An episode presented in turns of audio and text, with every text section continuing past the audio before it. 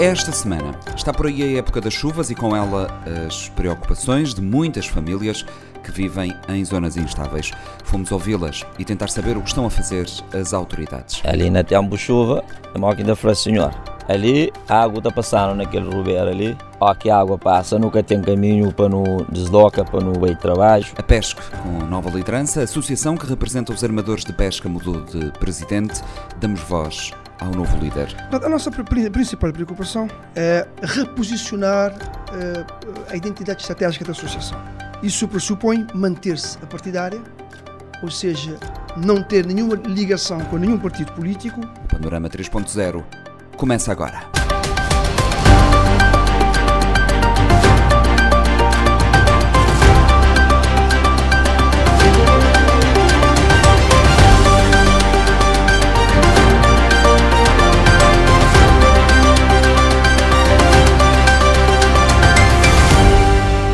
Seja bem-vindo. A época das chuvas está à porta e as preocupações continuam as mesmas. Os perigos de deslizamento de terras em áreas de risco ocupadas por habitações precárias são acentuados e constituem a principal dor de cabeça de autoridades e moradores. O Panorama 3.0 esteve em bairros informais com casas precárias na praia e no Mindelo. Com o aproximar das chuvas, é comum a inquietação de famílias que residem em casas precárias nas encostas, tanto na cidade da Praia como em São Vicente. Na capital do país, os casos têm sido de maior gravidade, com a morte de crianças vítimas de cheias em 2020, 2021 e 2022 nas localidades de Pensamento, Jamaica e Simão Ribeiro. Em declarações à Rádio Morabeza, Emílio Semedo, que reside há cerca de 20 anos em Simão Ribeiro, diz que a época das chuvas é uma afronta para a sua zona perante a inação das autoridades. O morador fala dos perigos e lembra a morte de uma criança no ano passado, precisamente na sua localidade. É uma afronta, a época de chuva ali. Em princípio, eh, ali foi dos primeiros e época de ano passado. Foi a primeira casa que foi vítima de um acidente de uma criança que morre por causa de aquele ponte que eles fazem qualidade que cada passaporte aquele carga de água para ali é um carga de água tremendo que está passando para ali então é, é bem com que as troços de lixo que está botado para arriba ali então acaba com com um tubo que ele doce sair de água assim né? então a água vira não de baixo vira também de baixo para arriba porque bloqueia com chapa com troço de é bidão, é pneu, é palete, é tanca, que a água que a birata passa agora, aquele ponte para arriba, que bata bem para trás, bata racua para trás, que vai entupir aquela casa lá, que a água vira entra para a porta, tá sai para a janela, que quando pessoas já terão conta, aquela criança ia sem vida. Mas ali na época de chuva é um bocado complicado, porque eles primeiro teve fazer um, um descarga de água, cima na fundo de Calbiceira, lá no bairro de Trechapéu, mas é só na, é só na boca, nunca se aquele peguei. A semelhança de outros habitantes, Emílio Semedo já começou a fazer o que pode para mitigar possíveis cheias, cujas consequências bem conhece. A preocupação é época de chuva, é aquele, aquela água na na Ribeira. A água não, não mora praticamente na Ribeira. Condições que tem de fazer casa em outro lugar, ele mesmo tem que sofrer na mente água. Mora do ouro do ali, tudo crer. Vive-se para qualquer cidadão que vive. Mas, em princípio, que nós é um, é um lugar que é mais pouco de, de espiado. E mesmo nessa época de chuva, a gente luta para nós, por uma semana, para nós tentar de, de fazer algum resguarda a casa, pô, condições de ter uma casa em outro lugar não tem, ele que não tem aquelas famílias tudo reunidas ali, tem que lutar para hoje assim que perder, mas ali, na tempo de chuva é uma desgraça. Tudo alguém está com água na boca, tudo alguém está tá, tá sempre para se casa, criança e animal, tem que passar todo esse tempo junto com, com chuva na chão, no terreno, tenta defender água. Situação confirmada por Ana e Vitor, que também moram em Simão Ribeiro. É, tempo de chuva não está passando todo mareado. Colhendo com tudo desverrucado, né? Quintal água que chuva chove, água tá entra tudo, ali é cubo rua, tudo rebentado, lá assim, nem câmara, nem ninguém que tá bem para ali, para ver que a situação que está ali naquele cole. É, ali na tempo chuva, é mal que da senhor. Ali, água está passando naquele rubeiro ali, ó, que a água passa, nunca tem caminho para não desloca, para não ir trabalho. Caso não tenha que subir para arriba lá para não tomar carro, para não ir, ali para não estar fronta com a água para ali. Não sei se teve tipo de um. Aquele que tudo o vizinho está a crer. Pelo menos para ter um. Para ter um. Tipo porque as valas que você está fazendo, gosta que tem que as rampas. E ali, normalmente, não te pede ajuda para para a câmara, aquele que tudo o vizinho escreve, para fazer um parede. Basta ir riba lá. Tudo aos lados, que a água que tem incomoda ninguém, para morar em cima que as casas assim. Ó, que nível de água sube, te entra moco. A menina que entra para morar Ainda não, mas se vier uma chuva mais forte é capaz de entrar ali dentro ali. Ali não está fronte com água. Na localidade de São Pedro, na capital do país, o cenário repete-se. Lu e Ju são duas das moradoras que todos os anos enfrentam água e lama dentro da casa. Perigo e medo são sentimentos comuns. Todo ano não passa mal.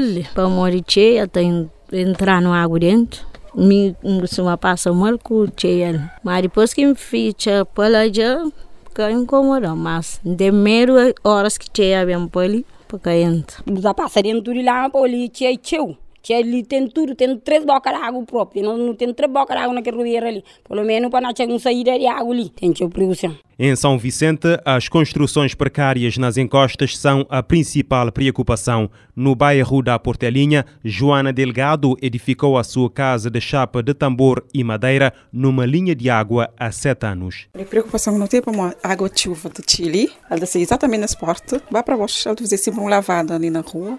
Mas mesmo tem que mais preocupação porque sempre pedi a casa de covar, que ele é água, força da água também, fazer sempre um broco ali. Moda, ano passado que tive chuva, um cabapa tive água também assim, debaixo de chuva, dentro da cozinha. Estava a água que pá, está na balde, está fora. Sandrina Nascimento também reside na Portelinha, numa moradia precária. A invasão das águas preocupa a mãe de três filhos menores. Minha maior preocupação é, às vezes, casas, casinha de tambor, às vezes, que é feito de mariote, e que menino piquenique de pingar, tem entra água, entrar cheio água, às vezes, água de lama, tem cheio coisinha para aí, água tem entrar na trás, sair na frente, era uma situação mariote. Lugar onde às vezes também está para lixo, perto de casa, que diz que enxurrada, tudo me traz dentro de casa, é uma situação às vezes mariote também. Então, situação, gente perde às vezes quase tudo, coisa dentro de casa, uma chuva. Show, gente. E também minhas filhas praticamente outro ano, a água entrar na trás, entrar nesses quartos. Se as coisas de escola acaba tudo. Mas estou aqui de vez para nós. Às vezes não demora numa situação maior para Admir Santos também mora no mesmo bairro. Explica que o problema maior tem que ver com as construções nas ribeiras. A interajuda durante as cheias é fundamental. A preocupação pessoal tem ali é a forma que escava Normalmente, alguns feitos mais na ribeira, que é lá que é mais preocupação do pessoal.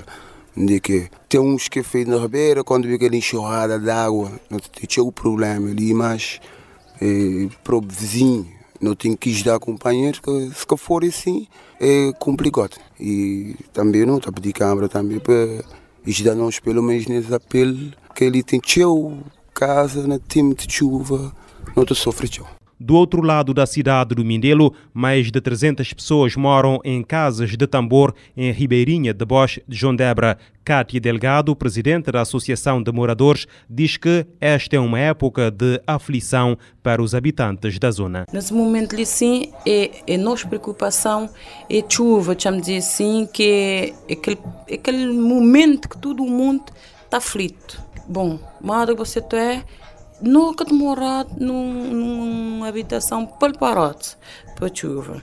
Chuva também, por exemplo, não jeito de ficar de baixo, não tenho grande dificuldade, deixa-me dizer assim, que não estou de baixo, baixo para a mar. Uh, felizmente que não bati em, em a minha companheira, bati a minha companheira. Se de dia, né? Não tem ajuda de nós próprios, nós vizinhos, companheiros. Mas de noite é mais complicado que noite que chuva te dá noite, bem, noite, e depois outra coisa também, noite cheio, ele, e, por exemplo, fio na chão que não tem, tem um data de ali que tem luz. Me, já me tive para me para virar, já me tem luz tudo enquanto ok.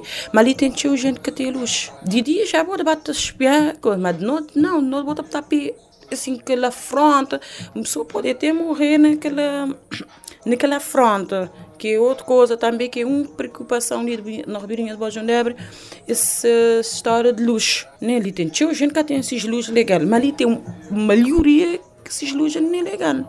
E fio na chão, as coisas lá, então, ele é uma preocupação. É visível o risco de aluimento de terra com a chegada das chuvas, considerando a forma como as escavações são feitas para fixar as casas precárias. Sim, é, é modo ali, por exemplo, assim, porque ali tem aquela infraestrutura assim que já é feita de câmara, mas não sabia que ali é aquela zona, bom, mesmo que for cair ali, que mora ali, tem um bocado de casa que é clandestina.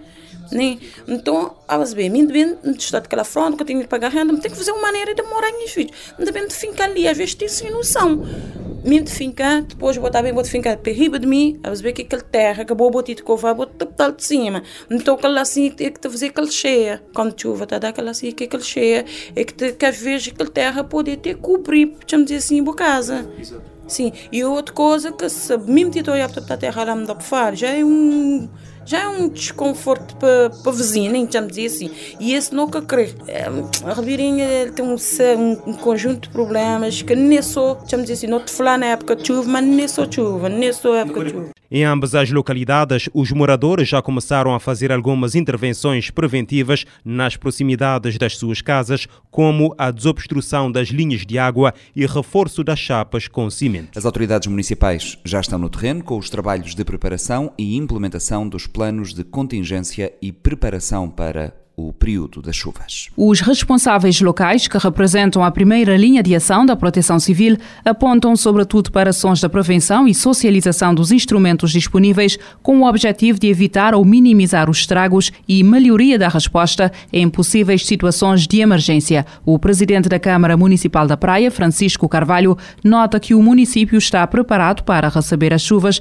com os trabalhos de prevenção já em curso. A preparação tem sido aquilo que todo ano está fazendo. Primeiro, primeiro, a elaboração de um plano. Todo ano tem elabora um plano específico para altura de época de chuvas e aquele plano está a ser depois implementado. Já está a ser, já está a ser, por exemplo, que as ações de desobstruir vias onde a água está, circula, ele está a fazer uma nente já.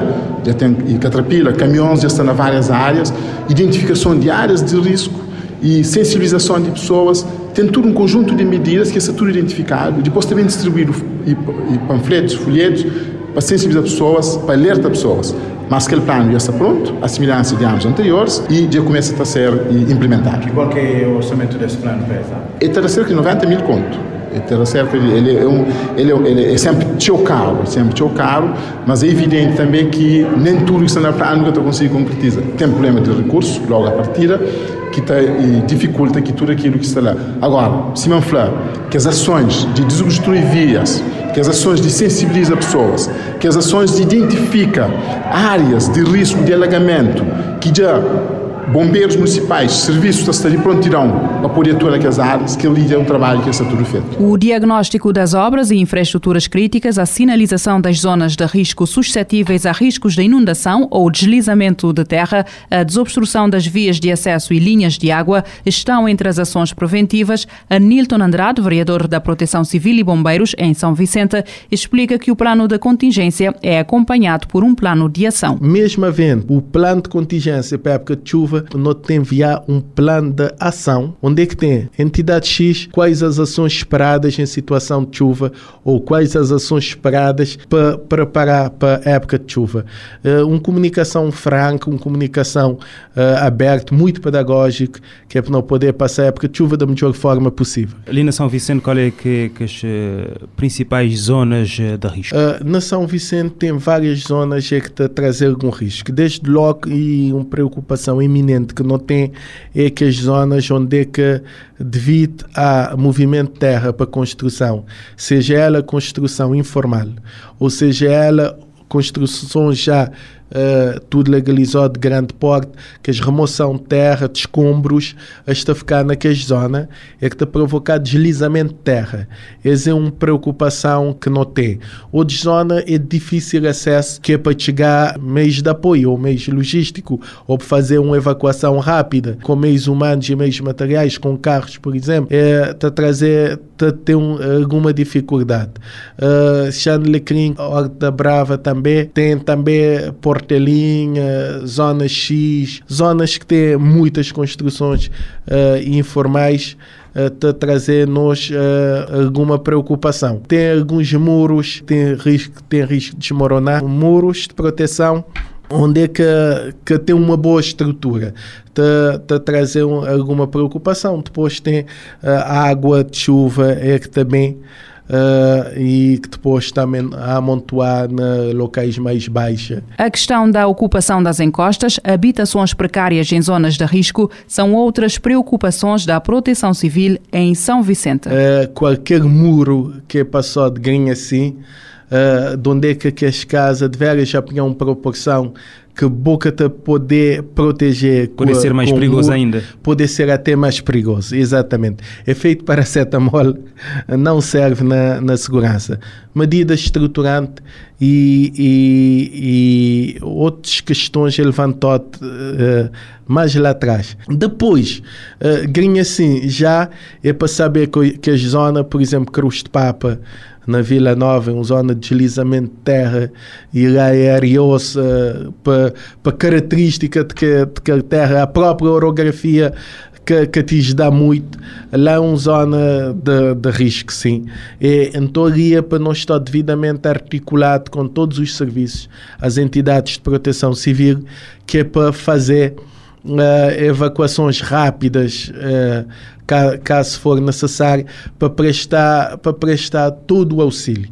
Quando me a falar do auxílio, de todo o auxílio, não te falar até na sensibilizar pessoas, informar, formar, no sentido de saber uh, qual é que é medidas preventivas as devem adotar e numa situação de onde é que situação, permitir-me a expressão, tapadinha, uma situação onde é que pessoas de veras já ficar desalojadas, uh, qual é que, que maneira que é meios que não está a conseguir evacuar, dar alguma alguma, algum conforto e tranquilidade. Em Santo Antão, a extensão do município de Ribeira Grande e a orografia do Conselho são apontados pelas autoridades como fatores críticos a ter em conta na elaboração dos planos de contingência e prevenção da época das chuvas. Os deslizamentos da terra, queda de rochas, inundações de vias são frequentes sempre que chove. Paulo Rodrigues, vereador da autarquia local, aponta para pequenas atualizações do plano do ano passado, mas destaca sobretudo o trabalho de prevenção junto das comunidades. Não, não houve grande, não houve assim obras que, que colocassem em risco uh, lá onde lá onde tem, tem, tem, tem pessoas, né? Então, neste momento, para além das pequenas atualizações, uh, alargamos o nosso leque de parceiros para trabalhar junto uh, neste ramo de intervenção na época das chuvas, mas acima de tudo, temos também de trabalhar junto com as comunidades, as pessoas, porque sensibilizar as pessoas, porque é a época das chuvas, devem deixar os caminhos desimpedidos, devem fazer algum trabalho de onde é necessário para quando chegar a água e a água passar com tranquilidade e então e evitar também que as pessoas vão vão para as rochas onde há algum perigo, né? temos feito esse trabalho porque as pessoas é que estão nas comunidades e são elas que são os primeiros a, inter, a intervir em caso de queda de rochas ou abundância de chuva ou também em caso de, de, de, de fogo. Eh, neste momento temos uh, dois efetivos no quartel, juntamente com o comandante, e estamos todos preparados em caso, de, em caso de houver alguma algum acidente para que possamos uh, intervir com melhor rapidez, prontidão e com eficiência aqui no nosso município, que, como sabe, é um município disperso e que exige uma, uma grande atenção, mas ainda bem que temos também a eh, temos bombeiros em quase todas as localidades do município. Isso é muito importante porque você cria uma rede que nos ajuda não só a informar, a informar mas também a atuar em caso houver alguma necessidade. Quanto à disponibilidade de meios, Paulo Rodrigues sublinha o trabalho realizado em parceria com privados que ajudam a minimizar as lacunas que possam existir. Não, com certeza, em, eh, em Cabo Verde não, nós não fugimos a, a, a regra, né?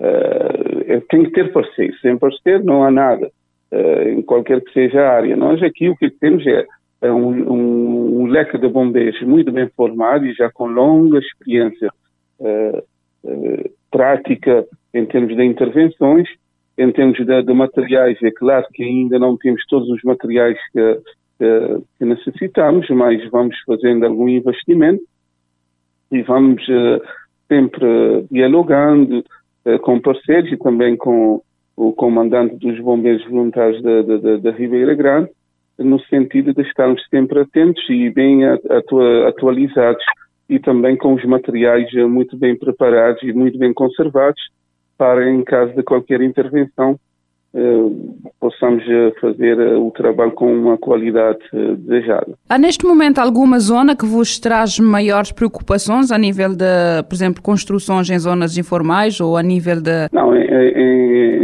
Santo Antão, Ribeira Grande, é uma zona que a maioria das comunidades fica nos vales, né? Ou é nos vales ou, é, ou, ou é em cima. Então há sempre algum perigo. Todas as zonas merecem atenção, né?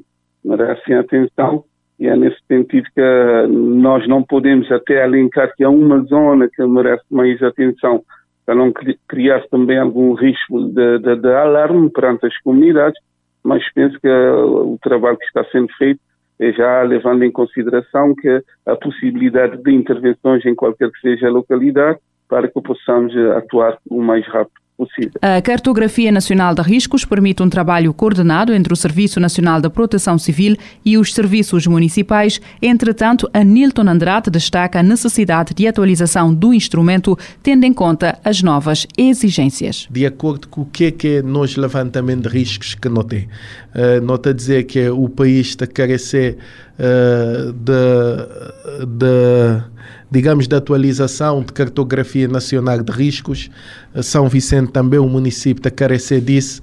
Uh, mas nós, de acordo com o levantamento de riscos, não, tem, não fazer visitas uh, para, para diferentes zonas onde é que não te considerar que tem uh, riscos, vários riscos. Presidente do Serviço Nacional de Proteção Civil e Bombeiros, Domingos Tavares, garante que o Plano Nacional para a época das chuvas já está em andamento, com diretivas para todas as câmaras municipais Construções nos leitos das ribeiras são a maior preocupação.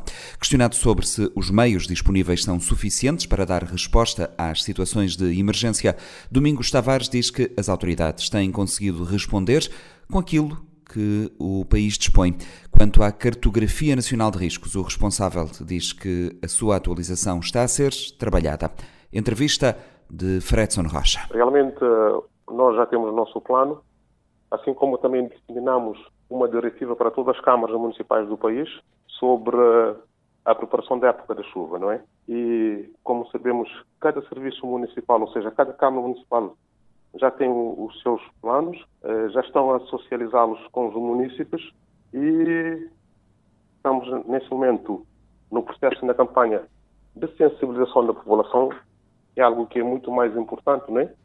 Sensibilizando, sensibilizando as pessoas a população nesse caso, todo mundo irá saber como proceder em caso de algumas inundações ou chuvas extremamente fortes. Uh, em que consiste este plano em concreto? É assim, regra geral, iniciamos sempre pelo processo de sensibilização, de seguida sempre informamos as pessoas sobre os cuidados a terem durante as épocas das chuvas, nomeadamente se tiverem também que ir às praias, quais são os cuidados que devem ter nas praias, nas praias do mar nesse caso, estiverem a conduzir, quais são os cuidados que devem ter, assim como também eles devem fazer a identificação de, das zonas de risco das suas habitações, fazer a limpeza das valas e, o, e a desobstrução das, das vias, das, digamos assim, a desobstrução das vias, assim que as águas possam correr de forma normal, não é? Uhum. Uh, normalmente sempre passamos essa mensagem, né? De ter sempre, fazer as limpezas dos resíduos sólidos, sempre, a fazer o desassoramento de diques e muros de contenção, destinar a retenção de sedimentos nas encostas. Também a desobstrução das vias da linha d'água é importante, só assim, fazendo esses trabalhos, aí então podemos minimizar os efeitos de caso haja uma chuva forte ou caso haja uma inundação. São intervenções que já estão a decorrer, certo? Exatamente. As pessoas nas localidades uh, também uh, devem começar a fazer intervenções preventivas, por exemplo, na sua própria zona, não é? Naturalmente, é isso mesmo. É por isso mesmo que iniciamos sempre pela campanha de sensibilização, sensibilizando as pessoas e mostrando às pessoas que eles, nós, por si só, pelo fato de sermos cidadão, somos parte integrante do sistema. E toda a prevenção inicia conosco mesmo. E se cada um de nós uh, fazer a sua parte, limpar a volta das, das casas, uh, não colocar uh, entulhos em caminhos de águas, seguir os conselhos que o Serviço Nacional e o Serviço Municipal da Proteção Civil estão a passar, não vamos ter problemas de maior durante essa época. Senhor Presidente do Serviço Nacional de Proteção Civil e Bombeiros, quais as regiões que implicam maior atenção ou uh, que são de maior risco e que preocupam o serviço? É assim, uh, cada ilha tem a sua particularidade, a sua diversidade, não é? Uh, pronto, também sabemos que temos algumas eh, construções são feitas precisamente nos leitos das ribeiras que constituem a nossa maior preocupação. E nas encostas também? Algumas, algumas construções nas encostas e também é, é uma das outras, um dos outros cenários também que nos preocupa muito. Uh, portanto, então o trabalho passa muito também por aí, não é? Uh, sensibilização, é. trabalho de prevenção, certo? É, exatamente. A essência mesmo está na sensibilização e na prevenção. Se cada um de nós fizer a sua parte, como eu já tinha dito, uh, os efeitos serão, serão menores de certeza absoluta. Os meios uh, disponíveis nos municípios são uh, suficientes neste momento? Falo de meios humanos e materiais para dar resposta a possíveis situações de emergência, não é? Assim, como sempre digo, nós trabalhamos com o que temos. Sabemos o país que temos e normalmente para, para essa questão da, da, da, das chuvas, os meios que temos, temos, tido, temos estado sempre a conseguir dar respostas, não é? E o sistema de assistência de proteção civil tem parceiros, tem agentes e juntos somos extremamente fortes e de certeza absoluta iremos dar a, a resposta que a população necessita. Falou aqui sobre, falamos neste caso, sobre as construções uh, no, no, leito das ribeiras, por exemplo, também nas encostas, e são construções onde uh, eh, se houver alguma situação de emergência, mesmo a questão de acesso é, é, complicado. Realmente, realmente é complicado. Por isso mesmo que estamos em, em coordenação com o Instituto Nacional de Meteorologia e Geofísica, uh, havendo situações, é só criar condições se há necessidade de fazer a evacuação, com certeza absoluta também faremos isso para evitar precisamente que tenhamos perdas humanas. Relativamente à cartografia nacional de, de, riscos, acha que é preciso atu ser atualizada? Uh, neste, neste, momento estamos no, neste, neste processo, só que é algo que não depende somente de nós e já estamos a trabalhar, tanto nós como o Instituto Nacional de Gestão do Território, que estão a trabalhar nesse sentido, em parceria conosco, nesse, nesse, nesse, nesse deserato, ou seja, no estudo da, das cartografias. Uhum. Qual é a importância dessa atualização? Epá, isso nos faz perceber exatamente onde há os riscos e como elas são, assim como nos dá ferramentas para trabalhar no processo de mitigação e na redução dos riscos. A chuva está mesmo à porta, não é? Que mensagem deixa às pessoas para esta época? Para a população em geral, uh, por agora, é fazer a limpeza à volta das suas moradias. Isso é importantíssimo. Também desobstruir todas as vias para que a água possa correr naturalmente. Também fazer a limpeza dos resíduos sólidos urbanos e depositá-los eh, no, nos contentores ou nos locais próprios. Né? Ter muita atenção aos deslizamentos de terras, aos, às derrocadas e os desmoronamentos de blocos de rochas. Uh, para pessoas que gostam de ir à praia de mar, há que ter muita atenção que normalmente quando se chove é preferível não entrar nas águas. Caso haja, caso tiver que cair raios, aquilo pode tornar-se perigoso. No entanto, é sempre importante evitar ir às praias quando se chove. Também quando para os nossos motoristas, havendo chuva forte, é conveniente procurar sempre um local seguro e estacionar as viaturas para evitar que, não, que a viatura não seja arrastada, não é? Uh, basicamente é isso. Cada, cada um de nós devemos estar ciente e consciente do perigo quando haja chuvas fortes. E estar, estar também sempre alertas, comunicar às autoridades sobre qualquer situação e nós estamos prontos para apoiá-los onde for necessário. O Ministro da Administração Interna garante que o Sistema Nacional de Proteção Civil está preparado para responder a eventuais situações de emergência durante o período das chuvas. Paulo Rocha nota que o sistema está montado de forma a responder às necessidades de cada ilha, numa parceria entre as autoridades municipais, através das corporações de bombeiros, e o Serviço Nacional de Proteção Civil, também com o apoio do setor privado. Lourdes Fortes. Bom, todos os anos, eh, visando a preparação da época das chuvas, o Serviço Nacional da Proteção Civil eh, começa a, eh, a preparação dessa época junto das câmaras municipais. Como sabe, as câmaras municipais detêm o Serviço Municipal da Proteção Civil. São aqueles que, numa primeira intervenção, têm a responsabilidade para a preparação da na antecipação das cheias nos seus municípios. Não apenas cheias, mas a uh, deslizamento de terras, uh, situações de alagamento, pessoas que possam precisar de apoio, responsabilidade direta das câmaras municipais, coordenada pelo Serviço Nacional. Então, o que é que o Serviço Nacional neste momento está a fazer é, junto das câmaras, uh, atualizarem os seus planos, verem no terreno os, locais que carecem de uma intervenção preventiva estarem preparados no sentido de garantir o apoio à população lá onde os níveis de risco são, são maiores e que estão identificados pela, pelo Serviço Nacional da Proteção Civil e Bombeiros. Quando se fala da proteção civil e dos planos de contingência, a questão da lacuna ou carência de meios é sempre aquela que se dá prioridade ou que está sempre em destaque. Neste momento, a nível de meios, comparando, por exemplo, com o ano anterior, houve alguma melhoria, alguma mudança? Como eu disse, a, a, Proteção Civil Municipal tem a primeira linha de intervenção. É onde estão, por exemplo, as corporações dos bombeiros, que são o, o primeiro braço da Proteção Civil Municipal.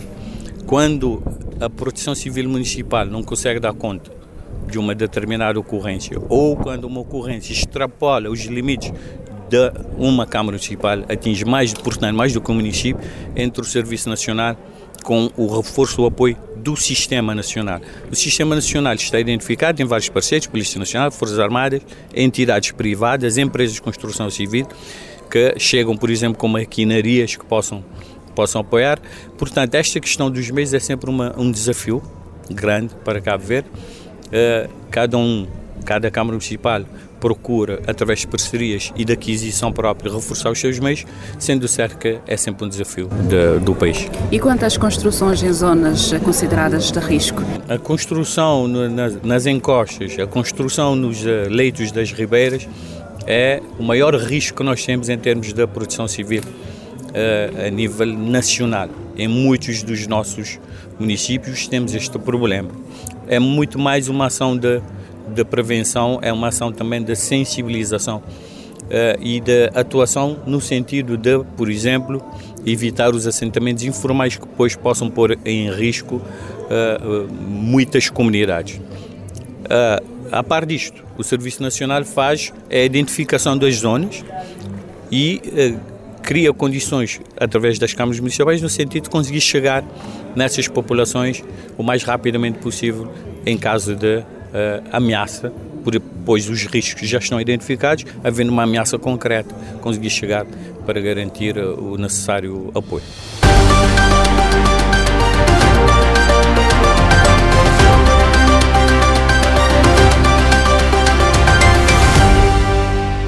A frota pesqueira nacional passa por dificuldades de fraca capacidade de captura, armazenamento, conservação insuficientes, aquisição de tecnologia de pesca e alto preço de combustíveis, outros desafios.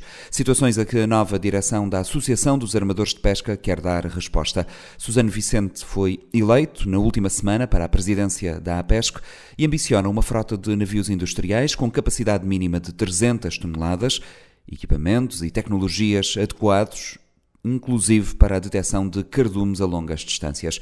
Quanto à ONAV, esclarece que os investimentos em curso são apenas remodelações e que um investimento estruturante rondaria os 4 a 6 milhões de euros. Entrevista de Fredson Rocha. Uh, Suzano, uh, quais são as principais preocupações da nova direção da APESC? A nossa principal preocupação é reposicionar uh, a identidade estratégica da associação. Isso pressupõe manter-se a partidária, ou seja, não ter nenhuma ligação com nenhum partido político e manter equidistante, manter a mesma distância de todos os partidos políticos. Quando dizemos dos partidos políticos, dizemos também das forças religiosas. Uh, não obstante, mantemos o diálogo com todos. E onde for necessário, estaremos dispostos uh, portanto, a, dar, a, nossa contribuição uh, de forma equitativa e igualitária. Isto sem comprometer a nossa identidade estratégica. Portanto, essa parte é fundamental. Uh, manter essa parte equidistante. Uhum. Uh, uh, os pescadores têm reclamado da fraca capacidade e também da incerteza da, da captura, uh, porque têm que agora ir mais longe, não é? e ficar mais tempo no mar para conseguir uma boa faina. Como resolver esta questão? O sistema de pesca de hoje é diferente de há 20 ou 30 anos atrás. Portanto, hoje temos muito mais, muito, muito mais embarcações, muito mais navios, temos uma concorrência muito mais, muito mais acirrada e por outro lado, nós temos os cardumes estão a ficar cada vez mais longe. Portanto, nós temos mais desafios.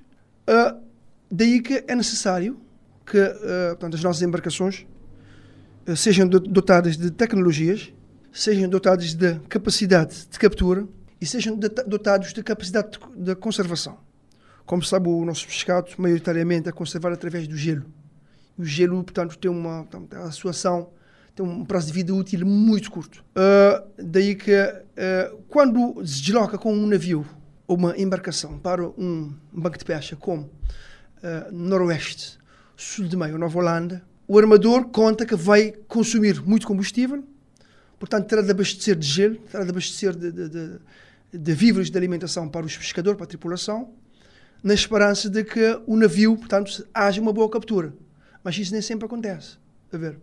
E nem sempre acontece porquê? Porque não estamos devidamente é, é, equipados. Por exemplo, um instrumento de extrema importância que nós devíamos ter e não temos é um, é um, portanto, um equipamento relativamente caro, que é um sonar, que é um equipamento que detecta os cardumes. Portanto, tendo este, este equipamento, um navio tem uma visão, portanto, tem, um, tem, tem um, uma noção uh, a 360 graus portanto, do fundo.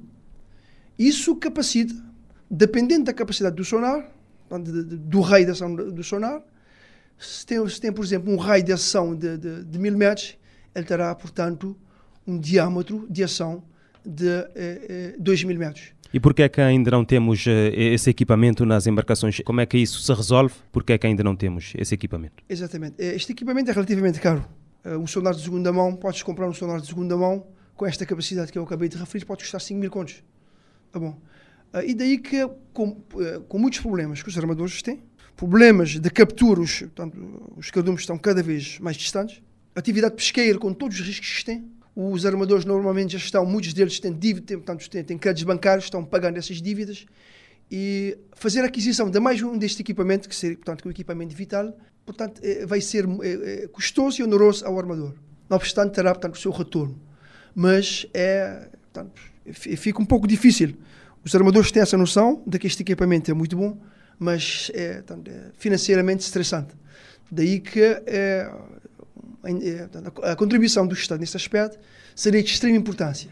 Portanto, sem uma contribuição forte do Estado, portanto, nós não vamos conseguir é, portanto, aumentar a nossa capacidade produtiva. E o Estado, te, através do governo, tem demonstrado essa abertura? Bom, nós temos, uh, portanto, ainda não, uh, porque te, te, nós temos muitas prioridades, está a ver? existem muitas prioridades e nós vamos aos poucos uh, uh, discutindo essas questões, é, é claro, porque já, já levamos essa, essa preocupação portanto, ao governo atual e este governo tem sido, portanto, é muito sensível a essas questões, tem, tem sido muito aberto.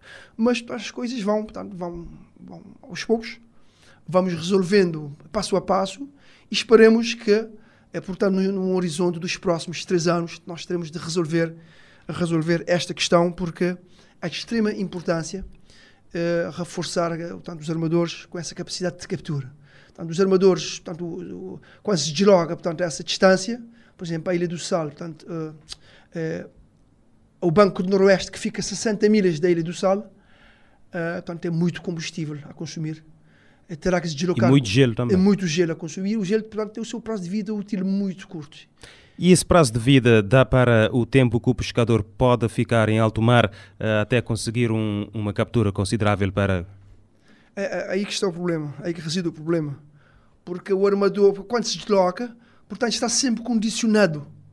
É, é, é e essa, por exemplo, quando se tem essa, é, não se tem essa capacidade de congelação, essa capacidade de refrigeração de pescado, portanto, tem essa limitação. Portanto, será que o gelo vai, vai durar? Não vai durar?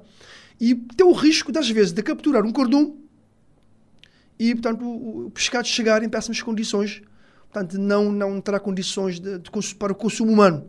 Esse pescado terá que ser vendido para, para, para a fábrica de rações e isso é, fica muito difícil. O pescado que se poderia vender a um quilo, 60 ou 70 escudos, 80 escudos, terá que se vender a um quilo 10 escudos. Isso nem dá para, para, é, para tapar os custos de produção, os custos que são altamente que são altamente onerosos para o, para o... Suzano, há possibilidade de produção de gelo a bordo? É um projeto que vocês têm em mente ou, ou não é um projeto que, digamos, pode ser implementado nas embarcações que temos nesta, neste momento?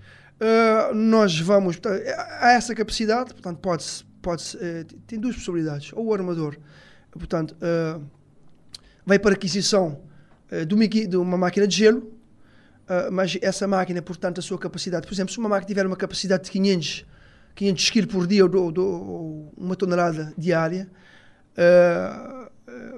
seria muito mais fácil para nós se tivesse o equipamento de refrigeração, ou seja, da água congelada a bordo. Portanto, é um sistema de, de, portanto, de serpentinas de água congelada é que dá muito mais qualidade ao pescado. Portanto, o pescado mantém essa qualidade por dias, por semanas, uh, porque mantém portanto, a 5 graus negativos uh, e a água, portanto, mantém ainda sem, sem congelar. Portanto, o gelo uh, tem essa tendência de desfalar o pescado e essas coisas. É, é, um projeto que vocês têm em mente?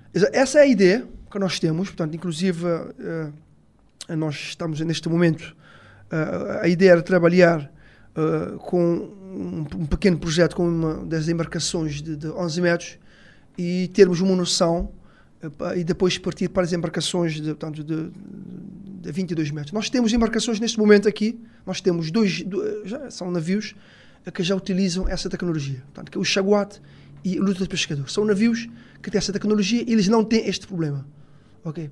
Porque uh, podem passar uh, nos bancos de pesca os dias que necessitam, porque podes, uh, o navio pode deslocar um banco de pesca, pode manter durante dias a espera dos cardumes. Um outro, um outro equipamento muito importante é, portanto, ter a noção, portanto, esse dependeria também do, do, do, Estado, ter a noção de onde estão os cardumes. Uh, os navios, da, embarca, os, uh, os navios da, da, União Europeia e outros que navegam nas nossas águas uh, têm uma noção via, portanto, via satélite. Portanto, têm as informações via satélite onde estão os cardumes. Portanto, via satélites ter as informações das probabilidades de onde estão esses cardumes. São embarcações altamente equipadas. Estão equipadas e têm essas informações. Essas informações são fornecidas através do centro. Portanto, eles pagam, portanto, é um valor que pagam uh, anualmente.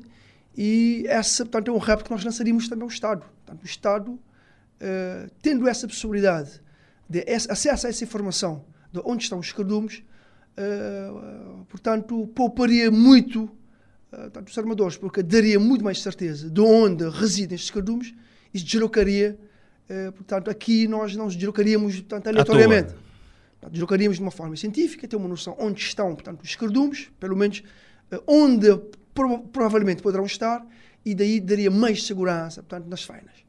Uh, Suzano, a, a, diferenciação do preço do combustível vendido aos armadores de pesca relativamente à marinha mercante é uma reivindicação antiga dos armadores. Uh, o que é que uh, a sua direção pretende fazer para que isso seja uma realidade? Eu sei que tem pressionado sempre o governo para que essa medida seja tomada. Exatamente. Aquilo que nós vamos fazer, continuar portanto, batendo nesta, nesta mesma tecla, porque é inconcebível que portanto, combustível para o setor das pescas esteve, esteja em mesma paridade tanto com o combustível consumido nas embarcações da Marinha Mercante. Portanto, as embarcações da Marinha Mercante, nomeadamente as de passageiros e de carga, já têm um mercado, já têm um mercado consolidado. Uh, já tem uma estrutura de custo e já tem uma receita, projeção de receita mensal. Previsibilidade. Já tem muito mais previsibilidade. Na pesca, não. Na pesca, é aleatória, é sazonal, tem muito mais incerteza. Daí que, e, portanto, é um setor primário da economia. Enquanto que é, é, no setor dos transportes marítimos é um setor terciário da economia. Portanto, aí portanto, tem que haver essa diferenciação. Portanto, os setores primários da economia, como a pesca, a agricultura, a pecuária portanto, e outros, portanto, são uh, uh, uh, doutrinariamente assumidos como setores que precisam, ou seja, que têm que ter uma atenção especial, tanto do ponto de vista dos incentivos fiscais, mas também do ponto de vista tanto de, de, de, das isenções, isenções aduaneiras, e, e, outros incentivos que são fundamentais para manter a segurança alimentar e nutricional, portanto, das populações. Repara que o setor das pescas, é, portanto, é, que é, abastece o mercado de consumo, abastece as conserveiras, não esquecendo que mais de 80% portanto, daquilo que é exportado a nível nacional vem dos produtos da, da pesca uh, e, portanto, parte desse produto é fornecido, portanto, pelos navios, pelas embarcações de pesca. Daí que, se não houver um incentivo, nós podemos estar também perigando toda a cadeia, toda a cadeia económica, toda a cadeia de abastecimento, a cadeia de fornecimento. Daí que é fundamental que, portanto, que os governantes que tenham eh, essa sensibilidade uh, de forma a, a, a, a colmatar essa questão e ajudar o setor também a desenvolver e a crescer. A renovação da frota é uma questão muito aventada. Uh, que frota temos neste momento e que condições devem ser criadas para a sua renovação? Bom, uh, essa é uma questão um pouco uh, muito mais complexa. Muitas vezes falamos de renovação, remodelação, modificação. Então, são termos que são, são diferentes. e nós temos vindo a fazer, os armadores têm vindo a fazer o trabalho porque então, não podem esperar essencialmente do Estado.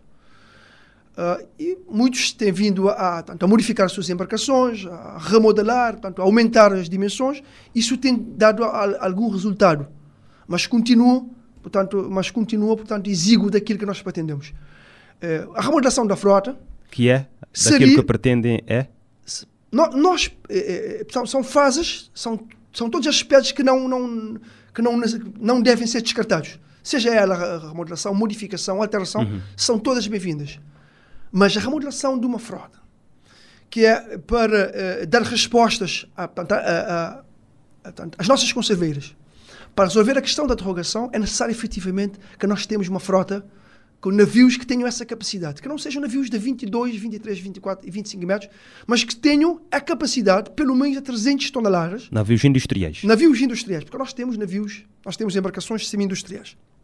Portanto, é fundamental que nós passemos a navios de 300 ou mais toneladas, que tenham capacidade de elaborar ao longo da nossa zona económica exclusiva por longos e longos dias, que tenham capacidade de detecção de cardumes a longas distâncias, que tenham capacidade de tirar proveito dos recursos que ao, que, que, ao longo da nossa zona económica exclusiva, mas também dos acordos que nós temos com o Senegal e que também que nós podemos, no âmbito da CDAO, pescar em mares como em águas como eh, Senegal, como uh, Mauritânia, onde há abundantes, eh, portanto, uma abundância de pescado e também da Guiné-Bissau.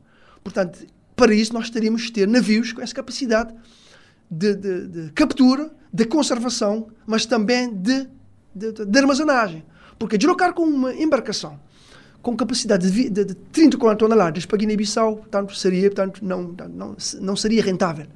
Okay? Nós teríamos de ter a capacidade de deslocar, pescar e regressar.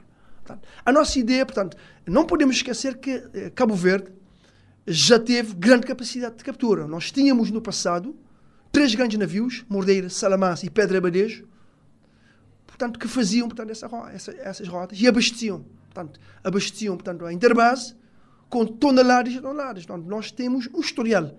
E acho que nós devemos regressar às origens, porque perdemos essa, essa essência. Portanto, e cidade de Mindelo, São Vicente cidade de Mindelo, sempre esteve, portanto, ao longo dos tempos, sempre esteve como epicentro do negócio na volta do pescado. Nós precisamos regressar. E quando dizemos a, a, cidade de Mindelo, nós não podemos descartar também as outras ilhas. Tendo essa capacidade de captura, de, de elaborar ao longo da nossa zona económica exclusiva, de tirar proveito dos grandes cardumes que os outros tiram, que nós não temos essa capacidade. Também de pescar em Guiné-Bissau, pescar em Mauritânia, nós conseguimos abastecer todo o mercado nacional, abastecer as nossa, nossas conserveiras e nós não necessitaríamos, portanto, de derrogação. Portanto, seria, seria a cabeça matar essa questão de derrogação e resolver essa questão de uma vez por todas. Mas aí terá que entrar, o governo terá que entrar nessa questão. Porque os armadores não têm essa capacidade. Portanto, e, e aí que entrou a Cooperativa Nacional dos Armadores de Pesca. Portanto, eh, nós estudamos, analisamos todo portanto, o, o, ponto fraco e as potencialidades que nós temos uh, e fizemos uma grande proposta.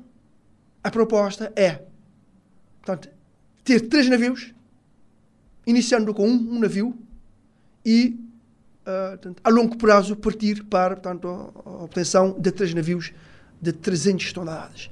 Mas para isso nós precisamos também, nós precisávamos de ter capacidade uh, em terra, capacidade logística, capacidade de armazenagem, capacidade de conservação do pescado em terra. Agora que fala de capacidade em terra, Susana Vicente, as obras nas instalações da UNAV já, já começaram.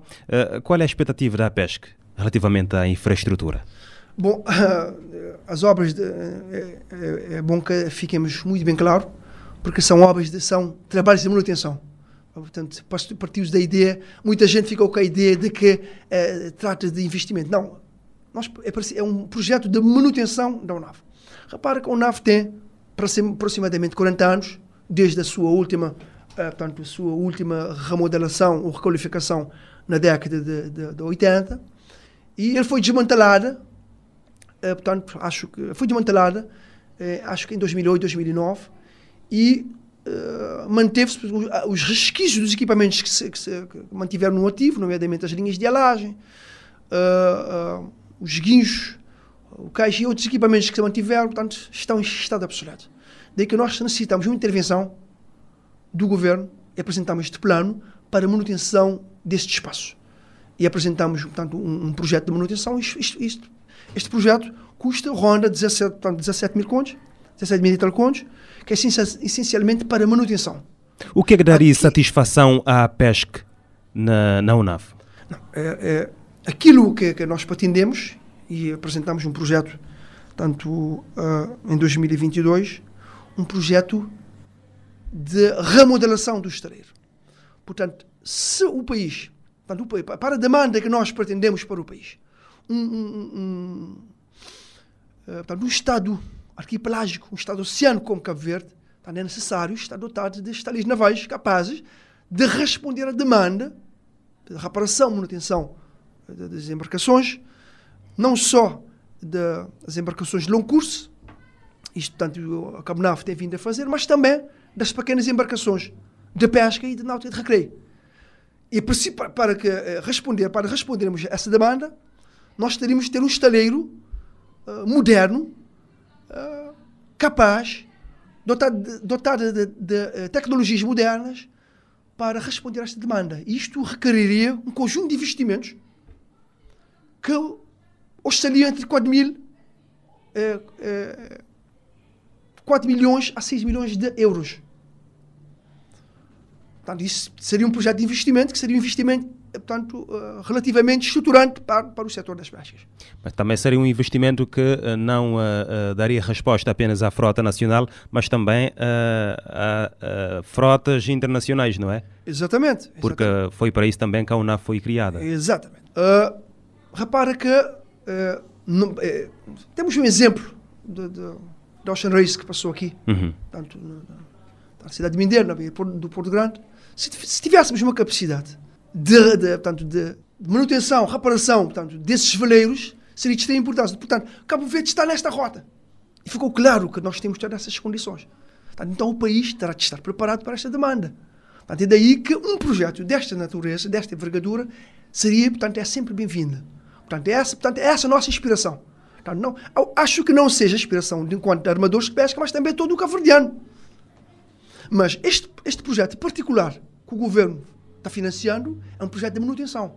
Ou seja, manter vivo, ou seja, manter o estaleiro operacional para dar as condições de segurança para, para resolver essa questão, porque o estaleiro, portanto, os equipamentos estão velhos, uh, os, os, vagões, os vagões estão, estão em estado avançado de degradação. Uh, a empilhadeira que nós temos, portanto, uma empilhadeira telescópica, portanto, que nós temos vindo a dar manutenção nesta empilhadeira, mas já, já é velha, a ver? Portanto, é preciso uma empilhadeira, uma empilhadeira eh, não diríamos nova, porque neste momento, se tivéssemos que optar por uma nova, seria, custaria por volta dos, dos 10 mil contos.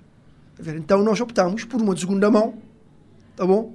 Para, pelo menos, que nos próximos 10 anos nos dê a resposta aquilo que nós pretendemos. Ou seja, a ideia será obter então, uma empilhadora e recuperar esta e mantermos com duas empilhadoras, porque são, por assim dizer, são, então, são, são fundamentais para toda a movimentação no estaleiro. Os vagões, portanto, que, que trabalham nos carris já estão velhos em estado avançado. Muitos deles já estão, portanto, já estão, portanto, o aço já está podre.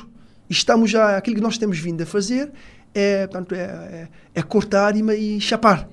E nós temos de resolver essa questão. As linhas de alagem, portanto, que estão, portanto, submersos no fundo, estão praticamente de, estão numa situação é, é, preocupante. E a ideia que nós temos é substituir as linhas de alagem que estão já portanto, estão submersas para aqueles que estão, estão imersas. Trocar.